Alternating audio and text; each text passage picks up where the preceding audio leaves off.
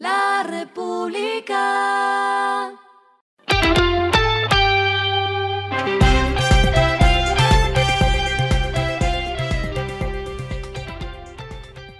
Esto es lo que debes saber al comenzar la semana.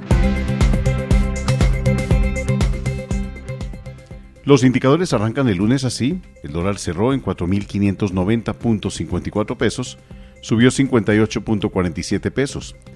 El euro cerró en 4.474.85 pesos, subió 76.03 pesos. El petróleo se cotizó en 79.71 dólares el barril. La carga de café en la bolsa se cotiza en 2.90 dólares. Las movidas del fin de semana fueron. Cosalud EPS realizó una desinversión de sus reservas técnicas para inyectar a la red hospitalaria más de 65 mil millones de pesos, de los cuales más de 23 mil 700 millones se destinaron a la red pública y 41 mil 300 millones a la red privada. Para conmemorar el Día Internacional del Café, Juan Valdés puso su producto insignia en órbita mediante un globo aerostático que integra una cámara y un GPS satelital que tienen el objeto de documentar el récord de salida y retorno del café a la Tierra.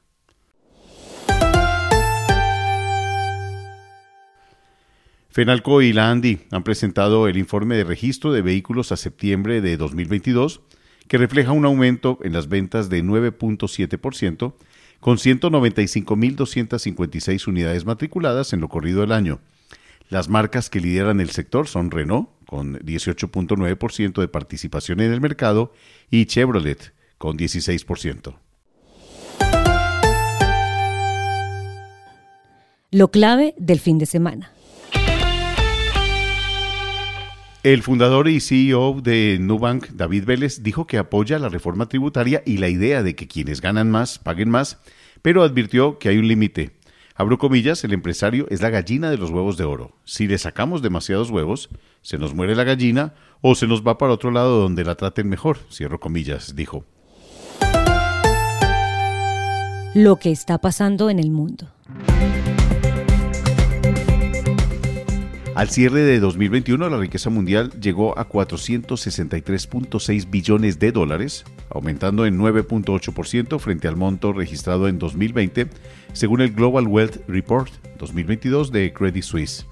El informe enfatiza en la desigualdad, pues mientras 1.2% de la población controla 48% de la riqueza del mundo, 53% de las personas tienen 1.1% de los recursos totales.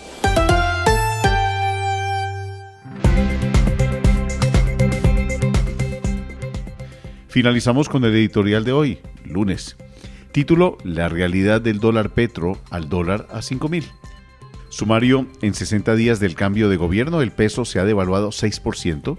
La última vez que el dólar estuvo por debajo de 4.000 pesos fue el viernes antes de la segunda vuelta presidencial.